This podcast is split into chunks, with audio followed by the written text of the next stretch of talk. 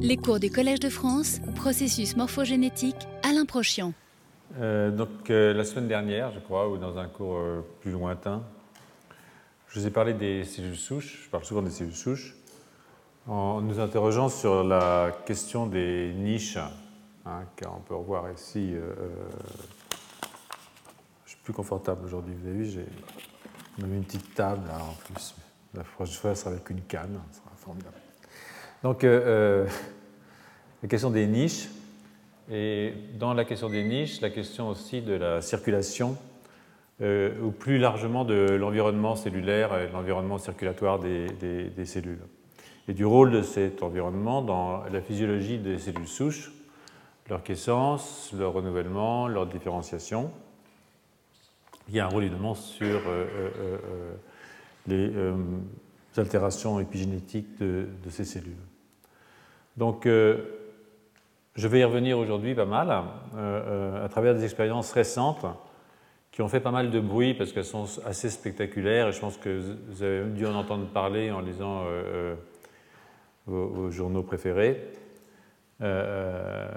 qui sont des expériences qu'on appelle de circulation croisée entre souris ici, pour l'instant entre souris, et euh, euh, ça commence par un article relativement ancien, en fait, euh, qu'on doit à l'équipe à Villeda et collaborateurs, enfin relativement ancien, de 2011,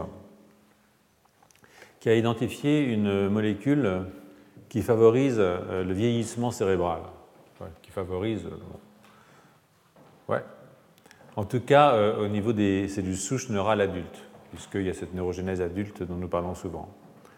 Donc cette euh, diapositive euh, vous rappelle euh, une fois de plus hein, que les cellules se répartissent, souches adultes se répartissent entre celles de la zone sous-ventriculaire qui migrent pour aller vers le bulbe olfactif chez la souris et peut-être, on en a débattu ensemble, vers le striatum chez l'homme, et puis les cellules du hippocampe, les, du denté gyrus, gyrus denté, qui génèrent des neurones glutamatergiques au niveau euh, de l'hippocampe. Donc euh, ce qu'on appelle la, zone du gyrus denté au SGZ à l'opposition de SVZ pour celle de la zone sous-ventriculaire. Et ces neurones d'ailleurs, dont on sait qu'ils sont extraordinairement importants pour la cognition, mais aussi pour la régulation de l'humeur, en tout cas selon certaines théories qui disent que des syndromes dépressifs particuliers serait associé à des euh, altérations de la neurogénèse dans la zone, euh, dans l'hippocampe adulte. Avant, d'aller un tout petit peu plus loin, je vous présente ici là, le modèle qui va être euh, développé pendant le début du cours d'aujourd'hui, qui est le modèle des circulations croisées, c'est-à-dire que ça s'appelle ça la parabiose.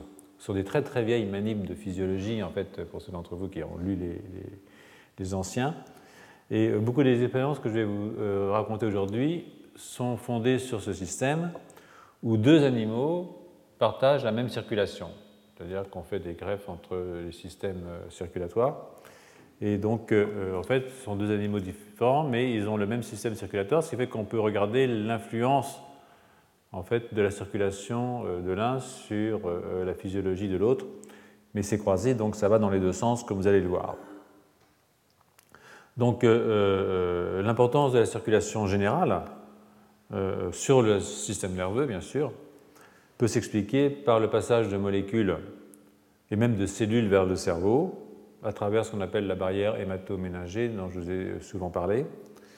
Et même s'il est généralement admis que ces choses-là ne se font pas, c'est-à-dire qu'il ne passe rien entre la circulation et le cerveau, mais en fait, en fait il passe des choses. Ça, c'est lié, si vous voulez, euh, euh, le fait que ça ne passe pas, c'est lié à, des jonctions serrées qui se font au niveau des cellules endothéliales. Voilà les vaisseaux, avec vous voyez ici les, cellules sanguines. Normalement, vous avez les cellules endothéliales, vous avez les cellules musculaires qui permettent de contracter les vaisseaux, et entre les cellules endothéliales, vous avez ce qu'on appelle des jonctions serrées qui empêchent les composés de passer euh, de la circulation vers le cerveau. Et euh, ces jonctions serrées, je le dis tout de suite parce que je n'aurai besoin peut-être tout à l'heure, sont générées par le contact de ce qu'on appelle les pieds astrocytaires qui viennent au contact des cellules endothéliales. Donc, endothéliales. donc normalement, les choses ne passent pas entre la circulation et le système nerveux. Et donc dans ces expériences de circulation croisée, normalement, les effets qu'on voit ne doivent pas être des effets qui sont liés à, ce, type de passage, encore que, en fait, je pense que c'est faux. Il y a des choses qui passent et on en parlera dans un instant. Donc, si je reprends le fil, euh, chez les souris, hein, ça vous le savez maintenant, on observe une baisse de la neurogénèse euh, avec l'âge, ainsi qu'une euh, augmentation de l'inflammation. C'est un truc classique que le vieillissement s'accompagne d'une augmentation du processus inflammatoire. Et parallèlement, au cours du vieillissement, on observe aussi euh, une diminution de la plasticité synaptique et aussi une sorte de, diminution des capacités comportementales dans des tests qui sont des tests assez classiques sur lesquels je reviendrai, comme le conditionnement anxieux, hein, qui dépend du contexte. Hein, vous vous rappelez, vous mettez une souris dans un un certain environnement, vous mettez une petite musique et puis vous envoyez un choc électrique.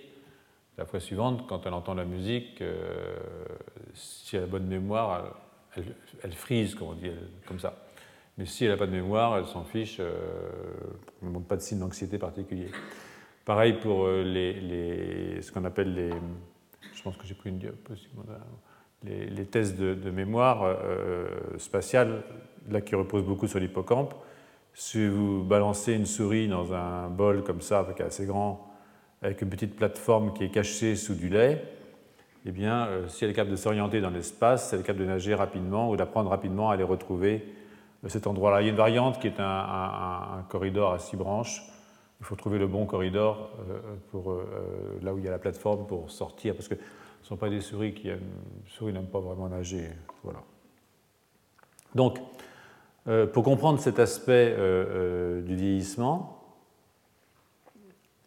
pour comprendre surtout si ces aspects du vieillissement pourraient être en partie liés à l'environnement périphérique et systémique, c'est-à-dire toute la circulation, les auteurs donc ont fait appel à ce protocole de parabiose que vous voyez ici.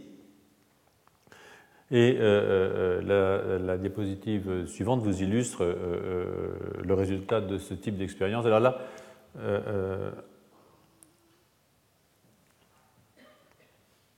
Je pense que c'est celle-là. Donc, euh, le résultat de ce genre d'expérience. Donc, à gauche, vous voyez que euh, chez une souris jeune, alors là, ce sont deux, jeunes qui sont en interaction. Là, on a euh, couplé une jeune avec une vieille, et là, on a couplé deux vieilles ensemble.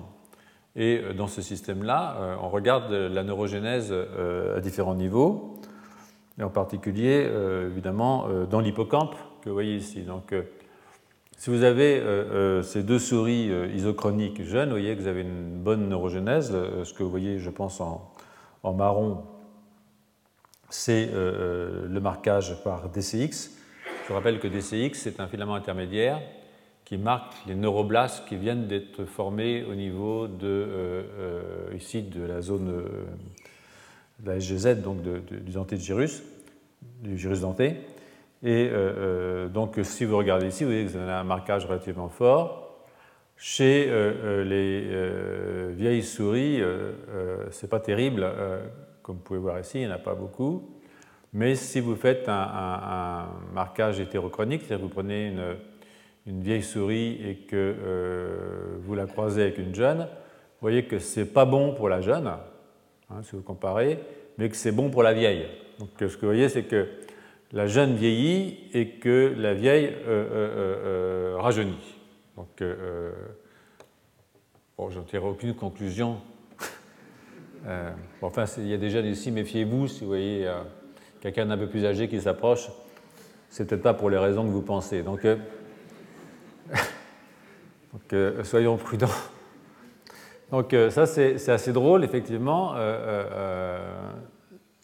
et Là, c'est un, autre genre euh, d'expérience où ils ont là, c'est des, marquages, si vous voulez, c'est des, cellules qui sont marquées au BRDU, c'est-à-dire qu'on regarde les cellules qui prolifèrent Et on voit de nouveau que si vous prenez une souris très ancienne, alors là elles ont 21 mois quand même, hein, c'est des gérontes affirmées, il n'y a pas beaucoup de neurogenèse, mais que si vous la croisez avec une jeune, ça repart un peu, hein, pas mal même, alors que bon, ben, chez la jeune, ça diminue, c'est un, coup de vase communicant. D'ailleurs, c'est des circulations croisées, donc c'est normal. Et euh, vous pouvez aussi regarder ça au niveau de ce qu'on appelle la LTP, c'est-à-dire que euh, la long-term potentiation, qui est censée être euh, un test cognitif au niveau de l'hippocampe, vous voyez que chez ces malheureuses jeunes souris qu'on a mis en circulation croisée avec des vieilles souris, eh bien, ça ne leur fait pas du bien à la mémoire. Voilà. Donc euh, ça, c'est... Mais là, ils n'ont pas regardé si ça montait chez les souris âgées. Voilà. Donc euh, à partir de ces expériences quand même très spectaculaires euh, de 2011, ces mêmes chercheurs, je crois, ont, décidé d'injecter en intraveineuse, parce que bon, croiser les souris ensemble, c'est pas très drôle. Enfin, c'est drôle, mais c'est fatigant. Donc ils ont essayé d'injecter directement dans la circulation du plasma de souris jeunes ou de souris vieilles, hein, ça dépend. Euh, euh, ils ont fait euh, dans une souris jeune. Ils ont pris une souris jeune et puis ils ont pris du plasma de souris âgée ou de souris jeune et ils ont injecté quatre injections dans une période de 10 jours et d'évaluer les effets de cette opération sur le comportement dans les tests cognitifs habituels, tests contextuel à la peur, dont je vous rappelais les principes il y a deux minutes, et celui d'orientation euh, dans, euh, euh, dans le bain, dans la, piscine de Maurice, on appelle ça. En fait, ici, c'est avec des, armes, avec des bras radio, je vous montrerai un exemple tout à l'heure, et qui donne une idée de la capacité qu'a l'hippocampe d'acquérir une mémoire spatiale. Hein, parce que, vous voyez, dans un système comme ça, il y a des petits marqueurs autour, c'est-à-dire que la souris, quand elle la met là, elle sait s'orienter par rapport à des objets qui sont extérieurs et donc aller nager vers l'endroit euh, qui est l'endroit euh, adéquat pour retrouver la plateforme cachée sous le lait et qu'elle ne peut pas voir, mais dont elle doit se souvenir euh, d'où elle a été placée. Donc, donc ils ont fait ça, et, donc cette diapositive vous donne le résultat de cette expérience. Donc voilà une souris jeune à qui vous injectez ici dans la veine de la queue du plasma de souris jeune et ou du plasma de, souris ancienne. Et de nouveau, si vous regardez euh, la différenciation de neuroblastes au niveau de l'hippocampe, vous constatez qu'ils avaient moins d'expression de, DCX, marqueur de jeunes neurones. Euh, ça, ça peut se voir euh, aussi en comptant le nombre de cellules dans le Dante Gyrus. Vous voyez que vous avez une baisse du nombre de cellules. C'est pas énorme, mais c'est quand même pas mal. Euh, et vous pouvez regarder ici le comportement de freezing qui montre que quand on lui a donné un choc électrique, elle se souvient qu'on lui a donné un choc électrique. Donc cette euh, euh, souris-là, ou ces souris-là, elles, restent immobiles et un petit peu paralysées comme ça pendant un temps assez long. Mais celles qui ont reçu du plasma de souris ancienne, elles sont plus heureuses, elles ont oublié la douleur du choc électrique. Donc elles n'ont même pas peur. Voilà. Et c'est là, euh, elles apprennent, c'est-à-dire que le premier jour, on fait un entraînement, vous voyez que le temps, le nombre d'erreurs avant de trouver la plateforme diminue progressivement avec l'entraînement. Mais le jour après, euh, si vous revenez, si vous avez des souris qui ont été euh, injectées avec le Young Plasma, eh bien, elles se souviennent, elles se souviennent et donc elles continuent à s'améliorer, alors que celles-là, même si elles avaient un tout petit peu appris, elles ont perdu complètement l'apprentissage. Ça a aussi un effet euh, sur euh, euh, la mémorisation. Donc les auteurs ont alors fait un pari, qui était un pari d'hypothèse, donc, qui était de rechercher par une approche de protéomique les niveaux de certaines protéines. jeune versus vieux, jeune versus jeune vieilli, d'accord, par le plasma. Et euh, l'idée était de regarder ce qui se passait au niveau de ce qu'on appelle les familles des cytokines ou les chémokines, avec l'idée euh, qu'elles avaient à la tête que l'effet négatif du plasma euh, de souris âgées était lié à refléter en fait un état inflammatoire. Ce qu'on imposait à ces souris jeunes, c'est une inflammation. Et ils se sont concentrés sur un certain nombre de protéines qui sont ici représentés, CCL2, CCL11, etc. Et pour, des raisons, pour des raisons que je ne vais pas vous définir, mais en fait, je ne vais pas vous dire pourquoi, mais enfin, il y a une raison logique d'aller se concentrer sur ces protéines-là. Et euh, ils se sont, euh, parmi celles-là, plus intéressés à CCL11, hein, parce que c'est une chémokine, si vous voulez, qui est connue pour la réponse, euh, son rôle dans la réponse allergique. Mais on ne l'avait jamais avant considérée comme intéressante dans les processus de vieillissement ou dans le contrôle de neurogénèse. Donc ils ont voulu regarder euh, ce que faisait euh, cette protéine. Et euh, comme d'habitude, j'avais un moment où je me perds tout de suite dans mes trucs. Ça.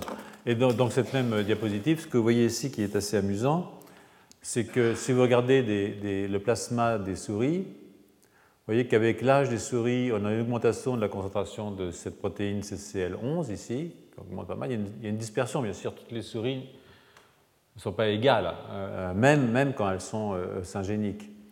Et vous voyez qu'en moyenne, euh, voilà, c'est ça. Chez les sapiens, c'est intéressant, vous avez aussi une augmentation au cours de la vie, entre 20 et 90 ans, de la concentration de cette chémokine, même si évidemment il y a aussi une énorme dispersion que vous pouvez voir ici, c'est-à-dire que il y a, des, humains de 70 à 80 ans qui en ont quand même moins que certains petits jeunes. Euh, euh, euh, peut-être qu'ils avaient eu une infection tout simplement, hein, donc récente. Mais il y a une augmentation moyenne avec la durée d'existence. Ce qui est amusant de voir ici, c'est que les pré-hétérochroniques ont un niveau 100 par exemple, mais qu'après la parabiose, qu'on les ait donc croisés avec des souris plus âgées, le niveau de euh, cette chémokine augmente dans euh, leur euh, circulation. Donc, donc il y a une augmentation avec l'âge, et de ça suit un certain nombre d'expériences que je vais résumer dans la diapositive suivante, je pense, au numéro 7. voilà, celle-là. Donc pas mal d'expériences euh, euh, qui euh, démontrent par perte des gains de fonction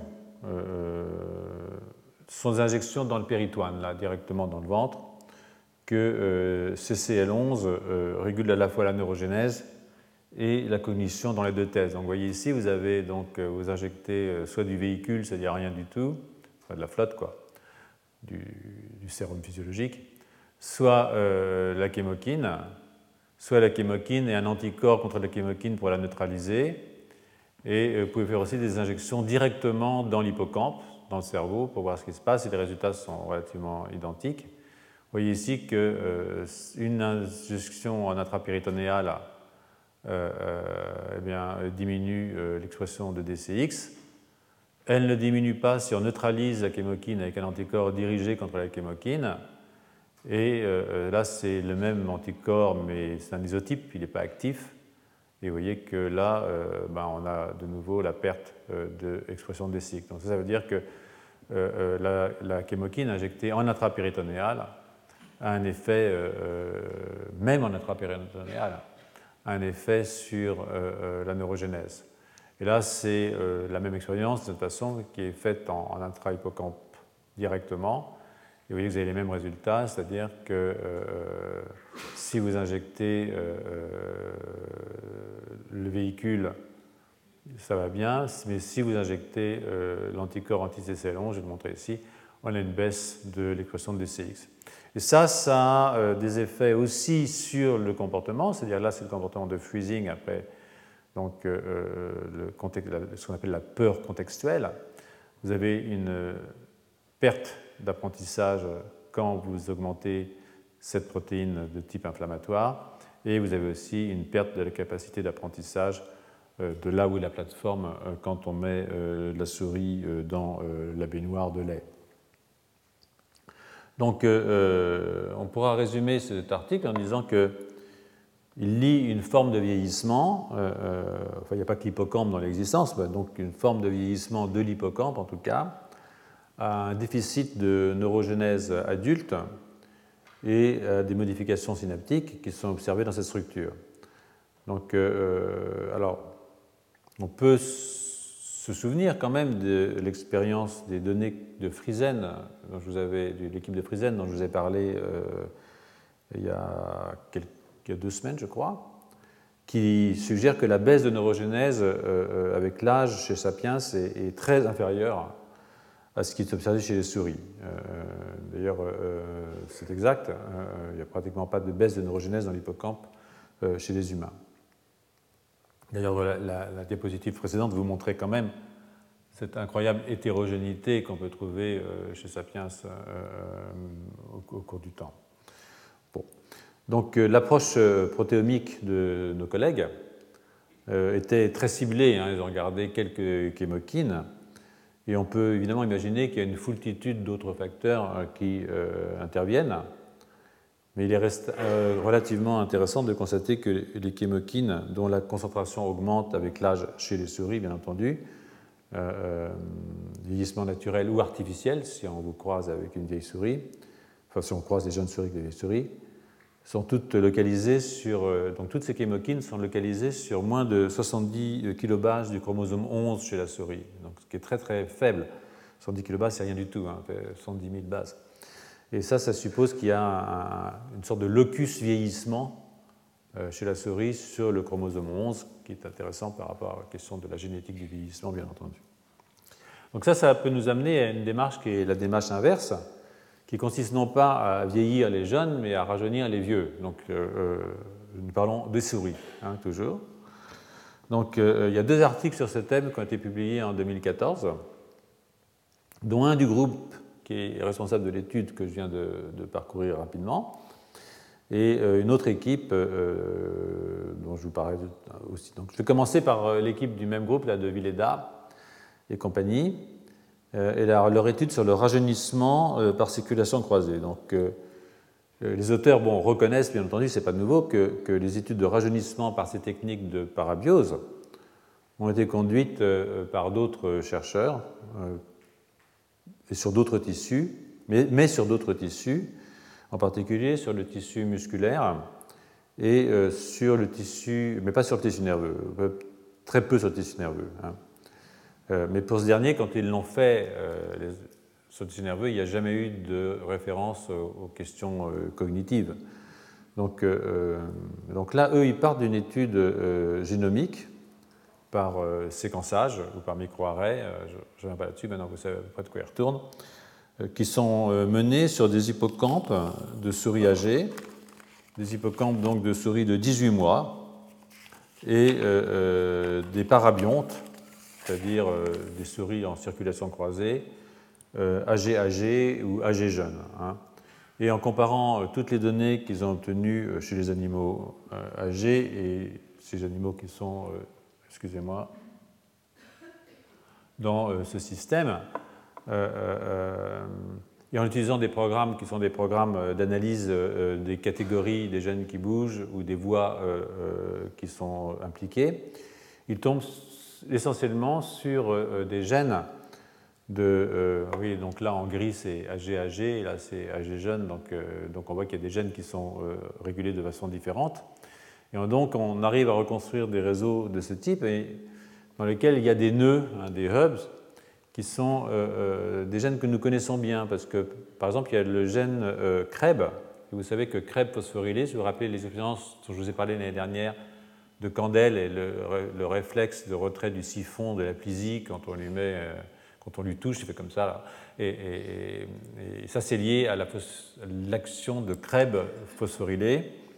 Il y a aussi euh, euh, des gènes qu'on appelle des gènes immediate early genes, c'est-à-dire des gènes qui, dans des situations d'apprentissage ou de simulation, sont exprimés extrêmement rapidement, en moins de 5 minutes. Par exemple, C-FOS, qui est un facteur de transcription, vous pouvez le voir apparaître en moins de 5 minutes. Euh, pareil pour euh, GR1 qui est un de ces facteurs. Donc on voit ici que euh, faux aussi réagit. Il y en a un qui ne réagit pas, c'est ARC, ça m'a pas étonné, mais bon, ça c'est. Je dis ça pour mes collègues qui sont dans la salle. Donc en fait, ce qu'on a là, c'est une. dans la diapositive suivante, on peut voir. Alors, vous voyez, ça, c'est ces systèmes d'interaction, et on voit que en fait, ces, deux gènes sont vraiment au centre d'un réseau. Ça, c'était assez intéressant. Et donc, l'idée, c'est de regarder un petit peu l'expression de ces gènes dans des systèmes d'interaction isochroniques ou hétérochroniques. Isochronique, ça veut dire qu'on a croisé deux souris âgées, et là, une souris âgée avec une souris jeune, par exemple. Vous voyez que euh, euh, vous avez une augmentation de l'expression euh, de EGR1, qui est donc un facteur de transcription de la classe des immediate early genes, et puis de C-FOS aussi, qui est relativement forte, de la forme phosphorylée de Krebs, qui est donc un facteur de transcription qui régule les gènes qui sont impliqués dans la cognition, sur le plan morphologique, c'est amusant de voir que vous avez aussi une augmentation du nombre d'épines dendritiques. Donc c'est un véritable rajeunissement morphologique auquel vous euh, assistez là. Euh, euh, ça peut se quantifier, mais, c'est vraiment, ça c'est vraiment significatif, hein, ce genre de, changement sur les épines dendritiques. Et aussi avec une augmentation des capacités d'apprentissage quand on regarde ça avec des techniques techniques électrophysiologiques. Donc ça, c'est assez euh, étonnant, mais euh, je pense que c'est des papiers qui sont très bien faits. C'est un papier qui est sorti dans Nature Medicine cette année, en 2014.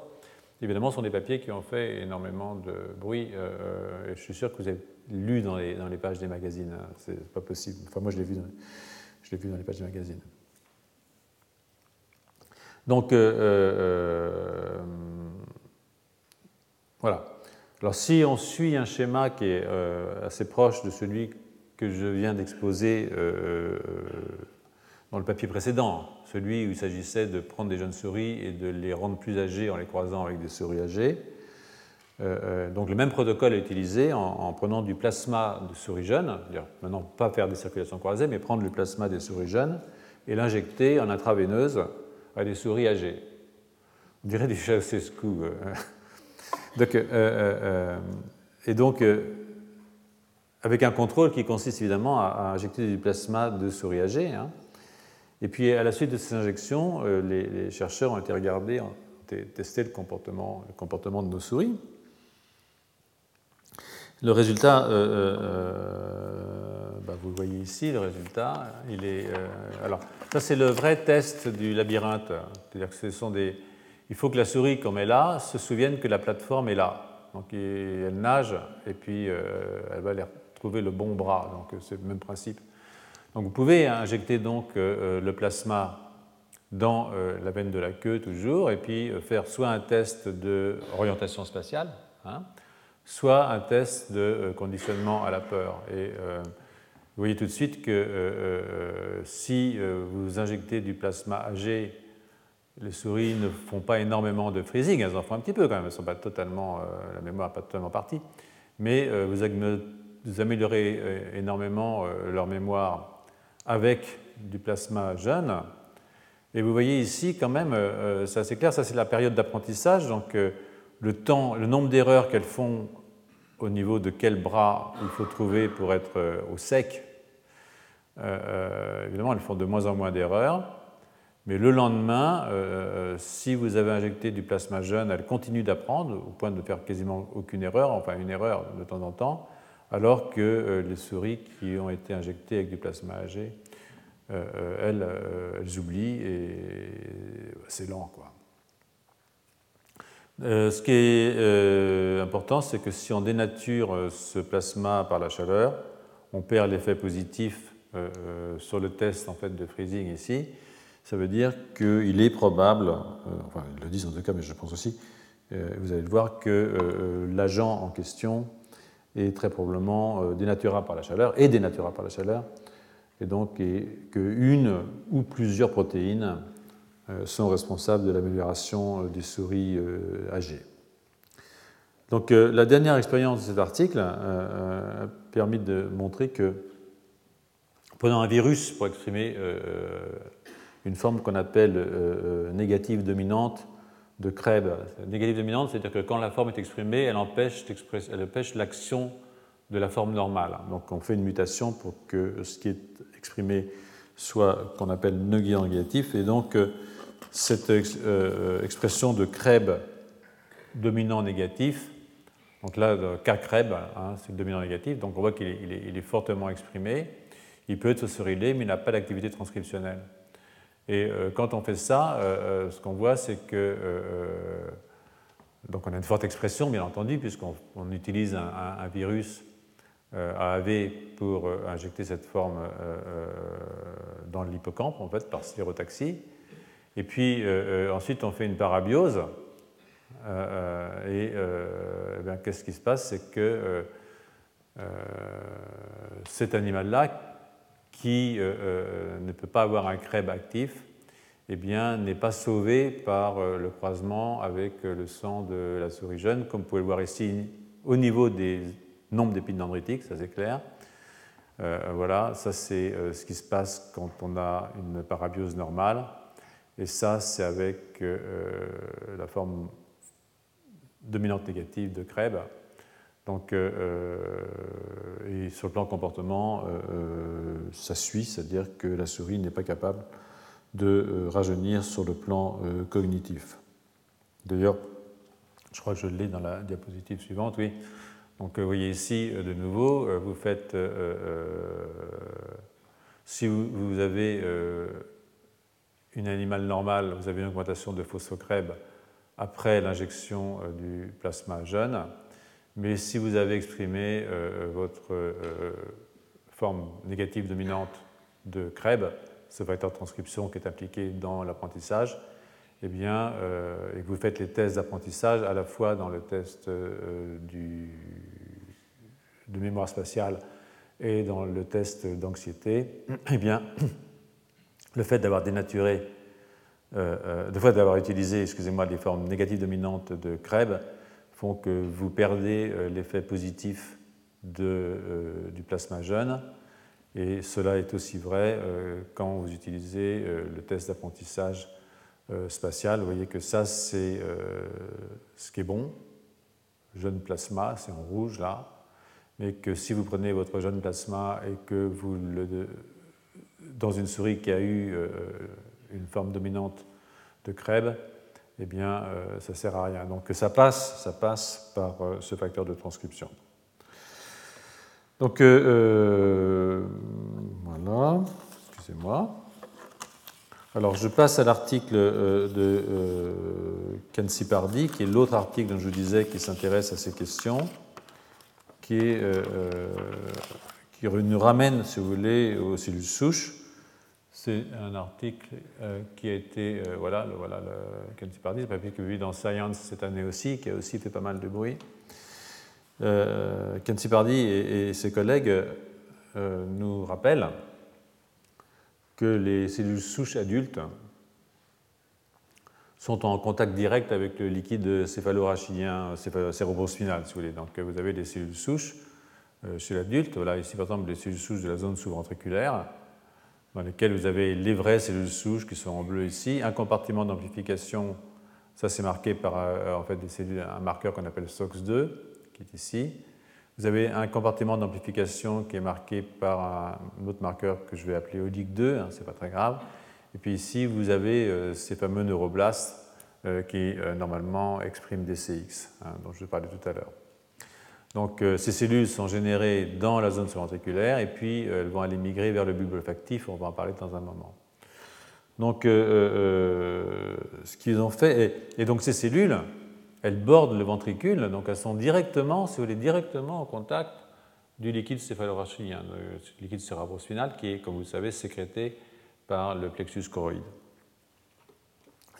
Donc elles sont en contact avec le liquide cérébrospinal et aussi avec les vaisseaux sanguins et avec les cellules endothéliales euh, des vaisseaux sanguins, pour l'instant. En fait, ces cellules endothéliales des vaisseaux sanguins, elles ne sont pas totalement neutres. En fait, elles sécrètent, euh, euh, sécrètent pas mal de facteurs. et donc, ces cellules souches reçoivent des signaux, c'est une niche, vous voulez, donc elles reçoivent des signaux de ces vaisseaux sanguins à travers la sécrétion par les cellules endothéliales. Donc si j'améliore euh, ma circulation, bien entendu, je vais augmenter le nombre de euh, molécules qui vont être sécrétées par l'endothélium vasculaire et qui va entrer hein, dans le parenchyme. Donc quand on dit qu'il ne passe rien entre le système sanguin et le parenchyme, c'est à la fois vrai et faux, puisque vous pouvez toujours avoir une sécrétion dans le parenchyme de facteurs qui sont sécrétés par le système vasculaire. Donc on le sait, la neurogénèse, on l'a dit plusieurs fois, je vous en ai parlé beaucoup l'année dernière, est régulée par de nombreux facteurs en particulier aussi de nombreux comportements, par exemple l'exercice physique. Hein, euh, vous savez que les souris qui courent font plus de neurogénèse, mais il y a aussi des molécules, la prolactine par exemple, ou la restriction calorique, c'est-à-dire que quand on se met au régime, les souris, hein, euh, elles font plus de système nerveux, plus de neurogénèse. Donc, euh, de nouveau, je ne vous encourage pas à, l'abstinence, dans, aucun domaine de toute façon. Donc au cours du vieillissement, euh, ben, de nombreux paramètres euh, se modifient, à commencer par une détérioration de la vascularisation locale. et ça, ça contribue à un affaiblissement de la neurogénèse très probablement. Donc comme leurs prédécesseurs, si j'ose dire, les auteurs de ce papier ont mis en place le système de parabiose ils ont suivi la vascularisation. Donc ils ont suivi la vascularisation euh, euh, au niveau de la zone sous-ventriculaire, de ces cellules qui vont donner des cellules du bulbe olfactif. Hein, et euh, ils ont regardé les conséquences que ça peut avoir sur l'olfaction en particulier. Hein, puisque quand on renouvelle les cellules du bulbe, on augmente évidemment les capacités olfactives. Donc les paires sont soit des paires hétérochroniques, euh, entre, un niveau de, entre animaux de 15 mois, qui n'est pas si vieux en fait pour une souris, mais quand même assez âgé, de 15 mois et de 2 mois, ce qui est relativement jeune pour une souris, et puis euh, ou isochronique, c'est-à-dire 15 mois, 15 mois, et ou 2 mois, 2 mois, souvent ce sont des isochroniques euh, old ou isochroniques young. Hein. Vous avez iso-young, iso-hétéro-young, hétéro-old, iso-old. Donc, ce que vous pouvez voir immédiatement, si vous regardez un petit peu cette, zone-là, et que vous regardez ici les quantifications, c'est que euh, le nombre de cellules qui expriment SOX2, c'est-à-dire de cellules souches en bleu ici, est diminué chez euh, les souris âgées en parabiose entre deux souris âgées.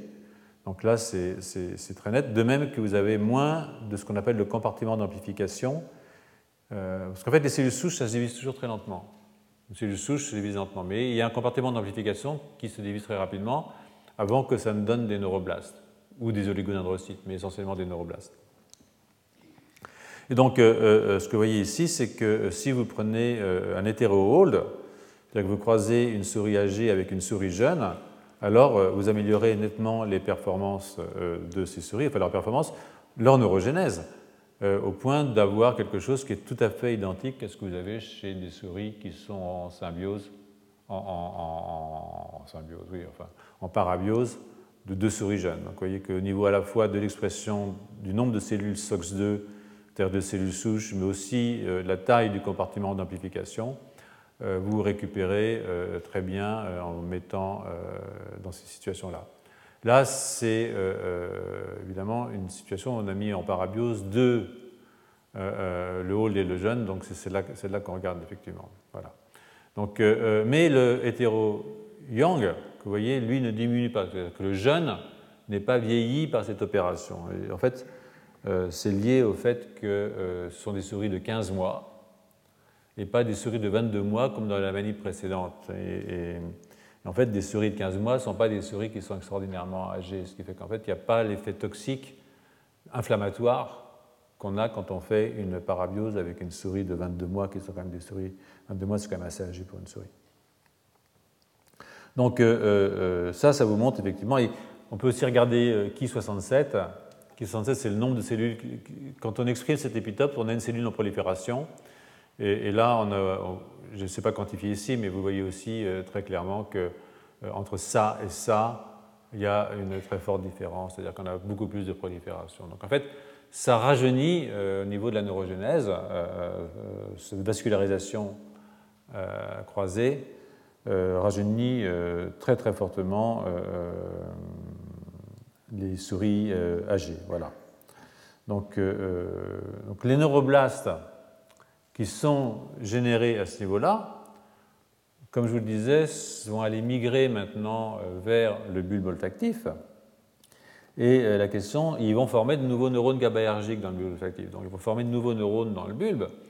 Et la question, c'est est-ce que ces neurones qui ont été euh, générés euh, vont améliorer les performances olfactives? C'est-à-dire, c'est vraiment un test cognitif euh, des souris. Alors la réponse, c'est évidemment oui. enfin, évidemment non, mais c'est oui. Donc, ce que vous pouvez voir ici, c'est de nouveau, vous regardez ce qui se passe au niveau du bulbe olfactif. Ça, c'est des cellules qui ont été marquées par le BRDU, c'est-à-dire des cellules qui ont été générées au niveau de la zone sous-ventriculaire qui ont migré vers les régions antérieures du bulbe olfactif, donc comme ça elles migrent. Donc ici elles sont marquées par le BRDU, donc celles qui ont été marquées, on peut voir, elles vont là, c'est des, des, cellules jeunes. Et vous voyez de nouveau que si vous regardez euh, le marquage BRDU, chez des iso-hold, c'est-à-dire quand vous croisez, euh, en mettant en circulation croisée deux souris âgées, il n'y a plus beaucoup de neurogénèse, hein. le bulbe ne se régénère pas énormément mais que évidemment la, situation où on fait avec une, on croise une souris âgée avec une souris jeune restaure de la neurogénèse, on peut le voir ici de plus près avec cet agrandissement. Euh, euh, ça peut se compter, bien entendu. Euh, voilà, iso-hold et hétéro-hold, il y a quand même une, énorme modification de la nombre de cellules proliférantes. Mais surtout, ce qui est intéressant, c'est que si vous mettez des doses décroissantes d'une odeur, enfin d'une molécule odorante qui stimule les récepteurs olfactifs qu'il y a dans le nez, mais ensuite, évidemment, il y a, ça, se connecte avec le bulbe olfactif et, avec le cortex piriforme euh, ensuite, qui fait que la souris est capable de reconnaître euh, l'odeur. Eh bien, vous voyez que si vous avez fait une, une hétéro-hold, c'est-à-dire dans cette situation-là, eh vous avez des performances qui sont identiques à celles que vous avez avec des iso-yang, c'est-à-dire quand vous avez mis en parabiose deux souris jeunes. Et ça, c'est quand vous avez mis en parabiose deux souris âgées. Vous voyez que c'est pas, c'est pas, euh, c'est plat. Donc, euh, même sur le plan donc euh, de la cognition, cette neurogénèse adulte qui est stimulée par, qui est de toute façon restimulée par la mise en croisement avec une souris jeune se traduit au niveau comportemental par une amélioration euh, des performances cognitives, on peut le dire, de la souris. Donc il y a de l'espoir. Hein.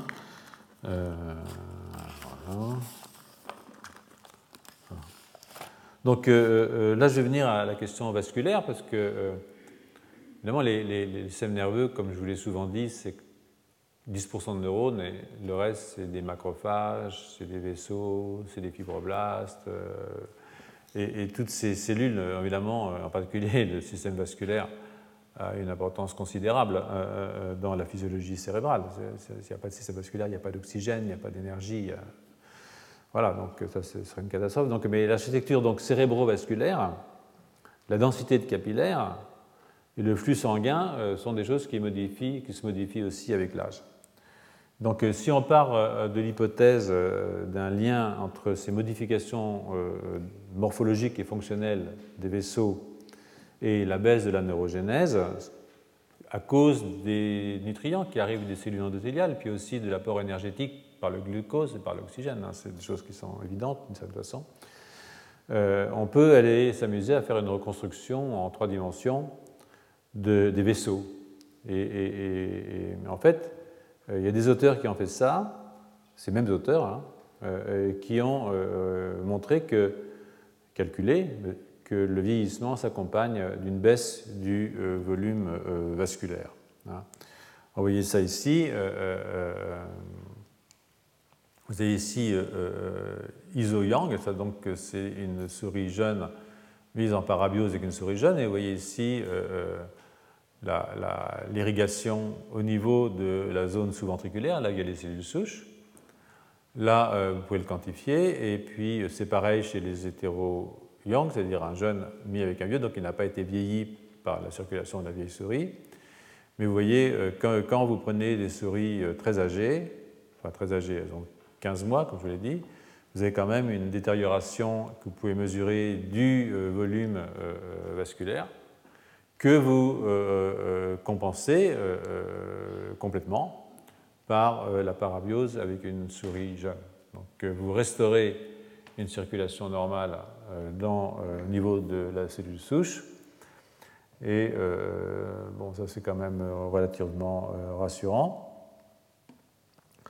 Et donc, un point qui est assez intéressant, enfin qui pourrait l'être, c'est que ces vaisseaux qui sont nouvellement formés ne sont pas en contact avec les pièces rossitaires. Je rappelle, je vous ai que le pièce rossitaire entraîne la formation d'une jonction serrée qui sépare le système vasculaire du système cérébral. Et donc, euh, euh, ces euh, nouveaux vaisseaux ne sont pas en contact avec les pièces terre, ce qui implique qu'il n'y a probablement pas de jonction serrée à ce niveau-là, et donc qu'on peut avoir des apports qui viennent de la périphérie. Alors ça, c'est pas forcément bon non plus, hein, parce que avez des lymphocytes qui vont entrer de la périphérie, par exemple, vers le système, vers parenchyme cérébral. Ça peut créer, c'est pas fait pour, c'est-à-dire qu'on n'a pas envie d'avoir des lymphocytes dans le cerveau, enfin pas trop, voilà. Donc euh, cette formation-là, elle a été vue euh, euh, dans la SVZ, mais aussi dans les neurones de l'hippocampe. Hein. Et même, on a vu la vascularogenèse, la formation de nouveaux vaisseaux, dans des régions corticales, cérébrales, qui normalement ne connaissent pas de neurogenèse adulte. Je dis bien normalement, parce que, je ne sais pas si vous vous rappelez le cours que je vous ai fait il y a 3 ou 4 ans, je ne sais plus très bien, mais si on fait une lésion euh, au niveau du cortex, par exemple, on peut observer, en tout cas certains auteurs le prétendent, on peut observer de la neurogénèse euh, en dehors des zones classiquement neurogéniques que sont euh, la SVZ et la SGZ. Donc la formation de ces nouveaux vaisseaux, euh, bon, évidemment, nécessite des facteurs périphériques et l'action de ce facteur périphérique, de ces molécules, ces protéines, essentiellement, peut-être pas uniquement d'ailleurs, sur la multiplication de cellules endothéliales, ce qui permet un bourgeonnement vasculaire. C'est-à-dire qu'en fait, vous avez le vaisseau, mais pour que ça bourgeonne, il faut qu'il y ait des cellules endothéliales qui prolifèrent et qui augmentent la taille du vaisseau. Euh, ensuite, ça s'entoure de cellules musculaires, euh, évidemment, qui sont nécessaires pour que euh, on puisse actionner la pompe d'une certaine façon, surtout quand il s'agit d'artérioles. Donc, donc, il y a un bourgeonnement vasculaire qui est lié à cette formation de nouvelles cellules vasculaires, de nouvelles cellules de l'endothélium. Et c'était probablement l'endothélium endogène des souris qui reçoivent. Euh, en effet, euh, euh, ils ont utilisé des souris jeunes qui, toutes les cellules sont marquées par une protéine fluorescente qu'on appelle la GFP. Donc, s'il y avait des cellules de souris jeunes qui venaient se mettre dans des vaisseaux de souris âgées, on verrait du vert dans les vaisseaux des souris âgées. En fait, ce n'est pas le cas. Donc, il n'y a pas de passage cellulaire. Et c'est des choses qui ont été d'ailleurs corroborées par le fait que euh, euh, si on prend du sérum de souris jeune, euh, ça stimule la division des cellules endothéliales et des capillaires. Hein. Alors ils ont recherché évidemment, toujours pareil, on recherche donc, c'est toujours le même procédé, même, même, façon de penser, donc on recherche des facteurs circulants qui pourraient jouer un rôle et qui décroissent avec l'âge. Et donc ces chercheurs, quand ils ont fait ça, se sont euh, attachés à se sont attachés à, un facteur qui, avait été récemment découvert et dont on avait vu qu'il pouvait rajeunir le tissu musculaire cardiaque. Hein, il y a des manips comme ça qui ont été faites sur le tissu musculaire cardiaque. C'est une molécule qui s'appelle euh, euh, GD11, euh, alors là, c'est le papier d'origine qui avait été publié en 2013. Euh, vous avez montré qu'il y avait un facteur GD11, hein, qui est euh, un facteur circulant et qui, qui, réduit, si vous voulez, l'hypertrophie cardiaque qui est associée au vieillissement. Donc ils se sont demandé si par hasard cette protéine, qu'on appelle aussi BMP11, et qui donc fait partie de la grande famille des protéines, des morphogènes TGF-bêta, dont on a très très souvent parlé ici. je ne reprends pas, enfin, s'il y a des gens qui veulent des, explications, je pourrais revenir une fois, mais, mais je ne peux pas. Donc, c'est un facteur, de, croissance morphogène très important, il y a énormément de TGF.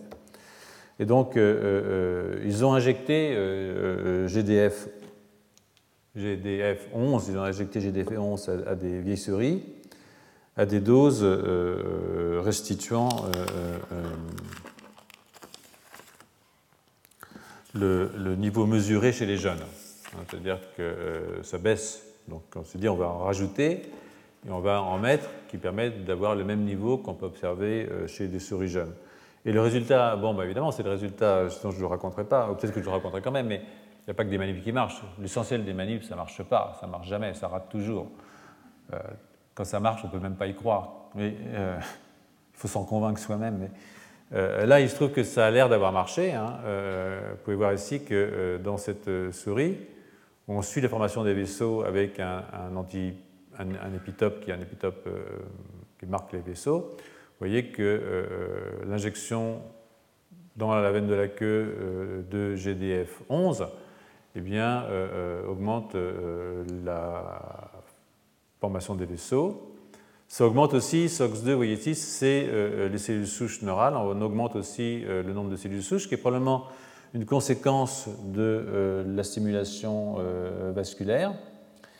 Et si vous, c'est une augmentation d'environ le volume vasculaire augmente d'environ 50% quand même, hein. c'est pas mal. Hein. Euh, euh, euh, et le nombre de cellules souches augmente de 25%, donc ça c'est bien.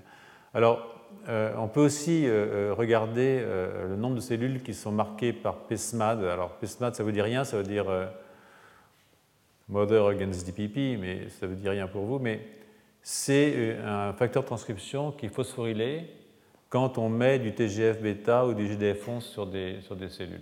Hein, donc en fait, si on voit PESMAD qui monte, ça veut dire qu'il y a eu une activité de GDF 11 ou de BMP sur le système de transduction du signal, comme on dit. Et donc, euh, ce que vous voyez ici, c'est qu'effectivement, euh, euh, GDF11 comme TGF-bêta augmente le nombre de cellules qui sont marquées par PESMAD. On peut le voir aussi en culture, c'est-à-dire qu'on peut prendre des cellules vasculaires en culture et puis euh, bah, rajouter du GDF11, du TGF-bêta, et euh, regarder euh, PESMAD, et vous voyez que vous avez une augmentation de la transduction du signal, c'est-à-dire que effectivement, ce sont des facteurs qui agissent directement sur les cellules vasculaires. Donc, alors, évidemment, là ici, il y a un petit truc qui, qui est intéressant, c'est que GDF11 a un rôle sur le système endothélial vasculaire qui est un petit peu paradoxal, puisque euh, en fait ce facteur c'est un homologue d'une protéine qu'on appelle la myostatine et qui est connu pour bloquer la prolifération des, récepteurs olfactifs en l'occurrence, et que son action est, rajeunissante sur le tissu cardiaque a été toujours comprise comme résultant d'une diminution de l'hypertrophie cardiaque liée à l'âge. Donc, euh, Évidemment, le même facteur peut avoir des actions différentes sur différents types cellulaires, ce n'est pas tellement gênant, mais il faut, le remarquer que c'est normalement pas quelque chose qui provoque la prolifération. Donc, euh, avant d'en arriver euh, à la régénération, hein, euh, de nouveau, faire un tout petit résumé avec la prochaine diapositive, qui est une, sorte de résumé de ce que je viens de vous raconter sur les systèmes de parabiose. Donc c'est un, aussi c'est une sorte de, résumé qui a été publié en, cet été. On voit que euh, euh, si on, met en parabiose et qu'il y a des facteurs qui sont des facteurs, par exemple inflammatoires, comme CCL11 que je viens de vous dire, qui passent dans la souris jeune, alors on a une action délétère, en tout cas vieillissante, sur euh, euh, la neurogenèse, sur la fonction musculaire, sur la régénération tissulaire. Donc c'est vraiment euh, des effets globaux hein, de ces facteurs, mais qu'à l'inverse, si on fait un, croisement dans l'autre sens, eh bien, on augmente la neurogénèse, la fonction musculaire, les fonctions cardiaques, les perceptions sensorielles, rappelez-vous les bulbes factifs, et puis la régénération tissulaire. Donc, c'est amusant, ça va évidemment dans le, dans le contexte de, de, de, l'environnement probablement des cellules souches dans un organisme. donc les effets des niches, mais aussi les effets qui sont des effets globaux, homéostasiques de la circulation générale. Donc, oui, bon. Donc les mêmes, mêmes excusez-moi, je, voilà. On va passer à la suite. Donc on va passer maintenant effectivement à la régénération euh, dans système nerveux euh, vieillissant à travers un article qu'on doit à, des collègues euh, qui ont publié cet article en 2012, je crois. C'est Ruth et l'équipe de Franklin sur le rajeunissement de la régénération dans le système nerveux central vieillissant. Donc c'est un article qui est centré sur la question de la formation de la myéline. Donc je ne sais pas si vous savez ce que c'est que la myéline, vous en souvenez peut-être. La myéline, c'est quelque chose qui est fait par les oligodendrocytes qui entourent les fibres nerveuses et qui, euh, pour ces fibres nerveuses, permettent une euh, transduction extrêmement rapide du signal. C'est-à-dire qu'il y a des fibres qui sont démyélinisées, qui ne sont pas myélinisées. Il y a des fibres qui sont myélinisées. La conduction rapide, c'est toujours des fibres myélinisées. Euh, il y a des maladies qui sont des maladies de la démyélinisation, hein, par exemple euh, la sclérose en plaques, qui sont liées à la génération d'anticorps qui vont détruire la myéline euh, localement ou généralement, et qui donc a des effets sur la conduction nerveuse des gens qui sont atteints par ces défauts de myélinisation. Donc, euh, euh, en même temps, euh, il y a une baisse, comme on le sait, de la capacité de régénération qui accompagne le vieillissement. Donc, et cette diminution, de nouveau, est liée à de nombreux facteurs, dont l'environnement cellulaire, hein, on vient d'en parler, à propos de la neurogénèse, mais aussi à cause de modifications qui sont beaucoup plus stables, hein, qui sont des modifications épigénétiques, qui affectent euh, d'une part les précurseurs des oligodendrocytes, qui sont les cellules qui font la myéline, hein, qui entourent les axones. Donc ils ont des précurseurs qu'on appelle les OPC, hein, euh, oligodendrocyte precursor cells, et euh, donc qui ont des modifications épigénétiques. C'est-à-dire qu'au niveau de leur génome, il y a des blocs qui se font qui font que ces cellules vont cesser de proliférer, vont cesser de se différencier donc c'est, et ne vont pas, euh, que les oligodendrocytes ne vont pas rajeunir, si vous voulez, sauf, sauf si on ajoute des facteurs extrinsèques qui permettent de faire marche arrière dans la différenciation. On a souvent parlé dans les années précédentes des marches arrière de la différenciation. Rappelez-vous le, le coup assez joli des, des IPS, où vous prenez un fibroblaste, vous injectez, vous faites exprimer quatre facteurs de transcription, et ce fibroblaste se transforme en cellules souches euh, induites, qu'on appelle IPS, à partir desquelles vous pouvez refaire n'importe quel type cellulaire si vous ajoutez le bon cocktail de facteurs de croissance ou de facteurs de transcription. Les expériences de Yamanaka, 2008, euh, je crois, un truc comme ça. Donc, on a longuement parlé dans les années précédentes. Donc cette étude de, Ruck et, collègues est donc consacrée au possible rajeunissement des OPC, des précurseurs de l'hugonodrocyte, par l'addition de facteurs extrinsèques. Donc, euh, ils ont un protocole de démyélinisation, c'est-à-dire de, euh, si vous voulez, de sclérose en plaques d'une certaine façon artificielle, qui consiste à injecter une, toxine euh, et d'associer cette injection de toxine à une technique de parabiose. Hein, euh, euh, donc, euh, afin de rechercher la présence dans la circulation d'individus jeunes de facteurs qui favorisent la formation de la myéline. Donc, ça, c'est assez amusant.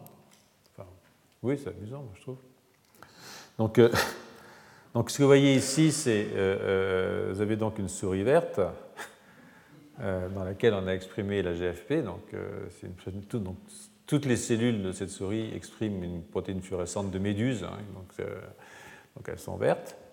Et puis, vous pouvez, dans la souris ici, la souris verte est par essence jeune, hein, elle est verte. Donc là, vous pouvez donc injecter la lécithine on est, et puis provoquer au niveau des cornes de la moelle, ici vous pouvez provoquer une démyélinisation expérimentale. Donc, si vous faites ça, ensuite vous liez, vous liez les, souris, vous faites une parabiose, une parabiose isochronique et hétérochronique. Maintenant, je n'ai pas la peine, de, pas, la peine que j'insiste trop là-dessus. Et euh, euh, trois semaines avant l'injection locale de l'isolécitine. C'est-à-dire que vous avez mis en circulation pendant trois semaines, ensuite vous injectez la l'isolécitine pour créer une lésion. Et là, c'est une lésion qui est faite donc dans la moelle épinière. Euh, et donc, il y a un des animaux qui exprime la GFP, qui est donc vert, sous le contrôle d'un promoteur généraliste qui est ici celui de l'actine en fait. Donc la présence de cellules vertes au niveau de la lésion montre que la barrière hématoménagée a été euh, détériorée et que les effets qu'on va voir, si on en voit, hein, peuvent être soit d'origine sérique, soit d'origine cellulaire. Ça peut être l'un ou l'autre. Donc les, les, les, auteurs ont, regardé les animaux à 7 jours et à 14 jours vous voyez qu'à 7 jours, euh, je ne sais pas si vous voyez bien, moi je vois de nouveau assez mal. À 7 jours, ce que vous pouvez voir, c'est que euh, euh, ça, c'est des ISO anciens, donc des souris âgées qui ont été mis en croisement à 7 jours. Et là, c'est des souris âgées qui ont été mis en croisement avec des souris jeunes. Et ça, c'est des souris jeunes, c'est des ISO yang, hein, je crois, oui. Et ce que vous voyez, si vous regardez l'expression de NKX 2.2 dans des cellules qui prolifèrent, et en fait, donc, euh, ce sont des euh, oligodendrocytes précurseurs d'oligodendrocytes. Vous voyez que vous avez une grande stimulation euh, de votre apparition de OPC, c'est-à-dire de précurseurs d'oligodendrocytes. Et donc, la même chose, évidemment, à 14 jours. Donc, c'est quelque chose qui se produit relativement rapidement.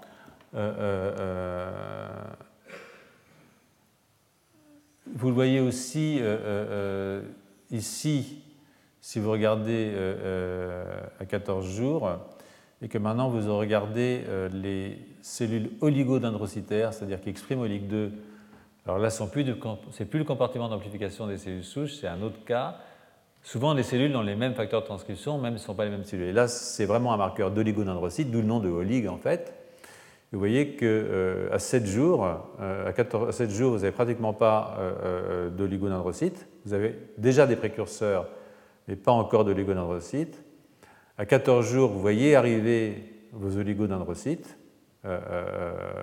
et puis, à 21 jours, vos précurseurs se sont transformés en oligodendrocytes. Et vous voyez qu'il y en a évidemment chez le isohold, hein, il, fait de nouveaux oligodendrocytes, mais beaucoup moins euh, euh, que deux souris jeunes et euh, beaucoup moins qu'une souris âgée qui a été mise en parabiose avec une souris jeune et qui a pratiquement récupéré le niveau de formation d'oligodendrocytes qu'on peut voir chez une souris jeune. Donc en fait, là encore, le sérum qui vient des souris jeunes a permis la formation de cellules myélinisantes au niveau de la lésion. Hein.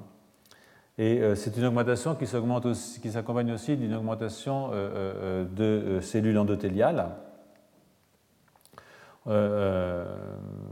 donc, qui sont marquées par CD34 qu'on voit ici. Et vous voyez que peut-être pas à 7 jours, mais en tout cas à 14 jours, on a aussi une augmentation de cellules endothéliales dont on peut penser qu'il s'agit de cellules endothéliales vasculaires. Voilà. Donc, ça, ça s'accompagne aussi de, figures de, de, remyélinisation. Hein. donc euh, là, c'est euh, iso-yang. Donc, euh, vous voyez ici la, région qui a été, la région qui a été, qui a été lésée. Et dans on peut aussi avoir un agrandissement de ce qui se passe là. Et quand vous avez ces espèces de ronds noirs comme ça, c'est de la myéline en fait. Hein. Donc ça, ça veut dire que les axones qui sont là, ont été entourés par la gaine de myéline. Vous avez la reformation de myéline autour de vos axones, donc c'est vraiment bien. Hein. Euh, euh, et donc vous voyez que chez les iso-hold, euh, c'est pas terrible. Chez les iso-yang, vous avez de la remyélinisation, mais chez les hétéro-hold, vous avez une remyélinisation qui est quasiment identique. Enfin, il y a des variations interindividuelles, c'est toujours pareil. Mais dans l'ensemble, ça fait du bien. Voilà.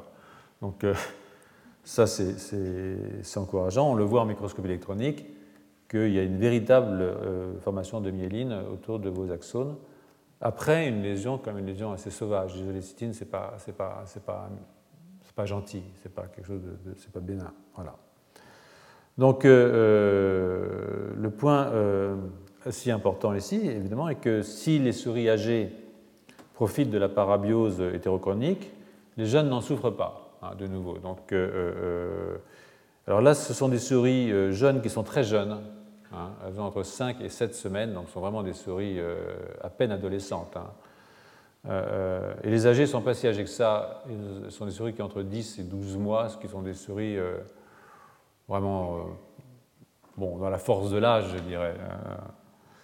Pour nous, ce serait 40-50 ans, quelque chose comme ça, d'accord Donc, euh, ce sont des souris. Euh, euh, alors, avec une exception pour l'expérience de recherche des facteurs de croissance, qui sont exprimés par les macrophages, je verrai plus bas, où les âges sont de 2 de 22 mois, mais ça, c'est une affaire sur laquelle je reviendrai plus tard. Alors, comme dans le papier de Villeda, qu'on a discuté un tout petit peu plus tôt, on peut, on peut imaginer que des souris plus âgées aurait pu avoir une influence négative sur euh, la formation de myéline, la remyélisation chez les souris jeunes. Mais on ne peut pas le savoir parce qu'on n'a pas fait l'expérience. Donc, euh, euh, la présence de GFP, donc la protéine de méduse verte, exprimée sous le contrôle du promoteur de lactine, c'est-à-dire dans toutes les cellules, a permis de constater qu'il euh, y a des cellules vertes, ce coup-ci, hein, contrairement à ce que je disais tout à l'heure pour le cerveau. Là, vous avez des cellules vertes euh, euh, qui ont envahi la zone et s'y sont concentrées. Donc, alors, qu'est-ce que c'est que ces cellules? Est-ce que ces cellules, ce sont des précurseurs de oligodendrocytes Alors, la réponse est non. Ces cellules ne sont pas des précurseurs de oligodendrocytes. Regardez OLIC 2 ici, qui est le marqueur des oligodendrocytes vous n'avez pas du tout euh, de comarquage avec les cellules vertes. En revanche, vous avez un comarquage euh, avec un marqueur qui s'appelle MAC1. Et ça, ça veut dire quoi? Ça veut dire que ces cellules qui ont envahi sont des macrophages.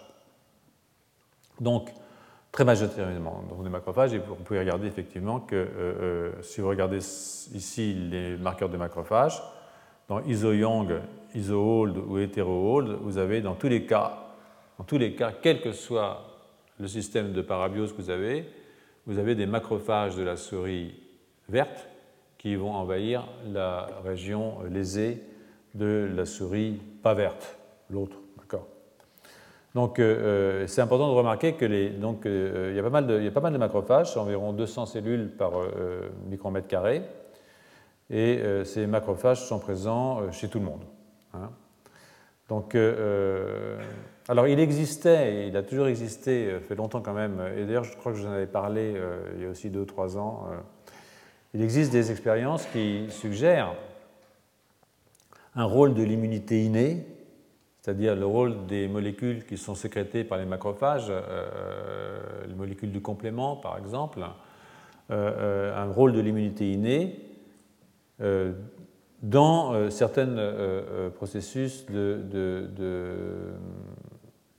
de neurogénèse en l'occurrence. Je ne sais pas si vous vous souvenez ce que je vous avais raconté, je crois que c'est il y a deux ans, trois ans, je ne sais plus très bien, j'ai un peu perdu le fil des, cours. Mais euh, euh, quand on a parlé, le cours sur la régénération. Donc, euh, cette immunité innée, il y a deux immunités. Il y a l'immunité innée, c'est celle-là, celle qui vient des macrophages, où il y a des molécules qui arrivent très vite et qui vont aller, par exemple, aller tuer des bactéries. Et puis, il y a une immunité acquise, qui est en fait la formation d'anticorps, comme quand on se fait vacciner, par exemple, contre la grippe, par exemple. Donc, euh, euh, donc l'idée, si vous voulez, c'est que ces macrophages, ce n'était pas quelque chose d'inintéressant. L'idée, c'est que ces macrophages pouvaient être impliqués dans euh, la régénération et la formation de myéline. Mais ça, ça voulait dire quoi? C'est-à-dire que les macrophages jeunes sont plus gentils que les macrophages âgés. Donc, si c'est eux qui avaient une activité.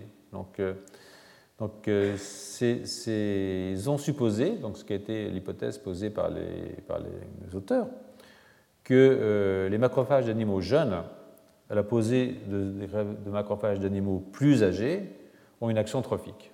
Hein. Euh, trophique, ça veut dire qui permet la croissance.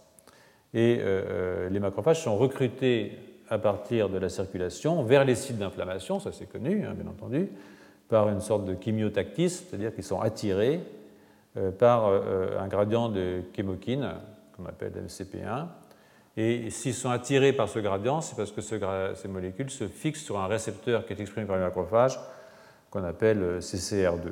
Donc, ce qu'ont fait les auteurs, qui étaient assez subtils, c'est qu'ils ont croisé, ils ont utilisé des souris GFP, comme ça, hein, mais euh, muté pour le récepteur CCR2. C'est-à-dire que les macrophages de ces euh, souris ne doivent plus être attirés par les chémokines générées par le processus inflammatoire lui-même généré par la lésion. Hein.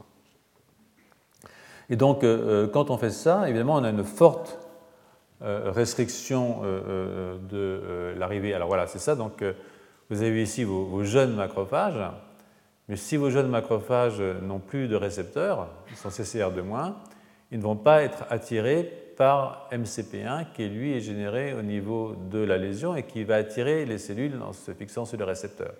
Donc vous n'aurez plus que euh, ceux-là, mais, mais ceux-là ne vont, pas venir. Donc ça c'est des sauvages, ils vont venir, les mutés ne vont pas venir. Et donc euh, si vous utilisez, euh, euh, ici c'est une contrôle, donc vous avez euh, la manip précédente, en fait vous avez de la GFP et vos macrophages qui arrivent dans la lésion, et vous voyez que si vous avez retiré le récepteur CCR2, maintenant vous n'avez plus de macrophages qui arrivent dans cette région-là. Hein. Et vous pouvez le voir, vous pouvez bien, sûr le, quantifier. Voilà ici la quantité totale de cellules GFP dans la situation normale. Mais là, c'est quand vous avez muté le récepteur CCR2 sur vos macrophages, vous avez une perte très importante de vos macrophages.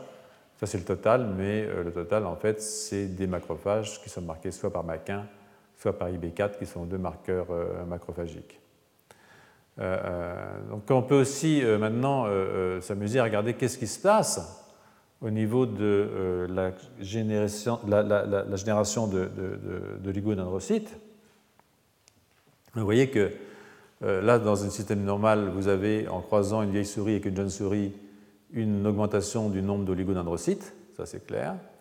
Si maintenant euh, euh, vous avez une souris AG-AG, c'est ça, mais si vous avez croisé avec une souris verte CCR2-, vous diminuez le nombre d'oligodendrocytes. Il reste des macrophages, donc il y en a quelques-uns qui arrivent, mais vous diminuez euh, en fait la formation des organes, ce qui suppose qu'effectivement, euh, une partie du phénotype, peut-être pas tout le phénotype, hein, mais une partie du phénotype est liée en fait à l'activité macrophagique, mais qu'il y a une différence entre jeunes et vieux macrophages, euh, même si les deux populations sont attirées sur le site de, liaison, parce qu'il n'y a pas de différence au niveau attraction, sauf que les macrophages ne font peut-être pas les mêmes molécules.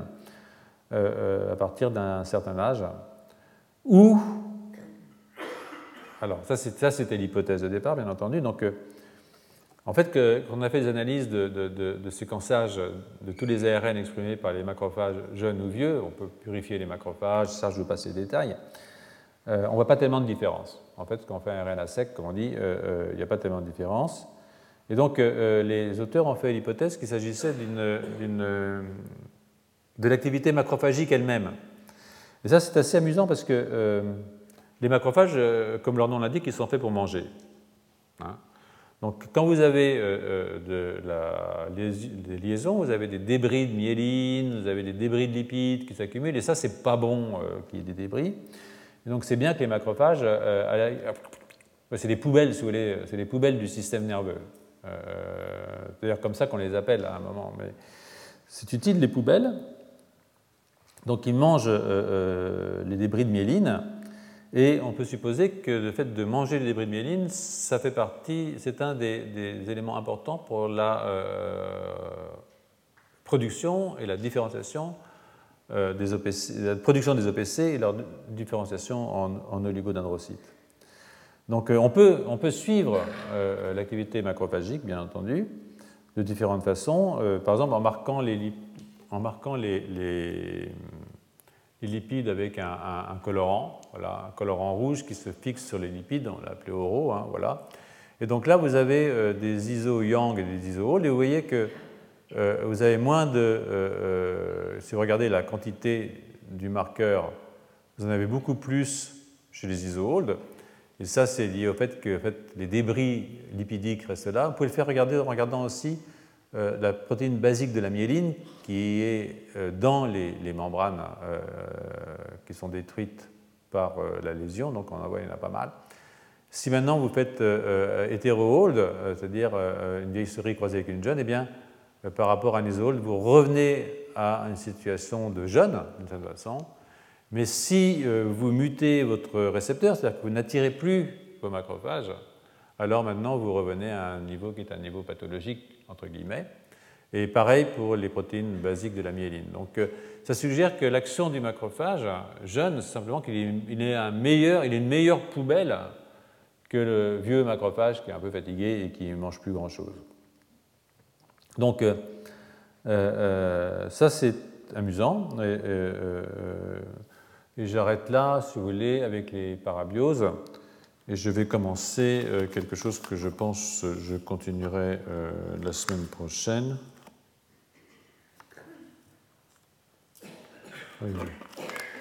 J'ai perdu un petit peu. Excusez-moi.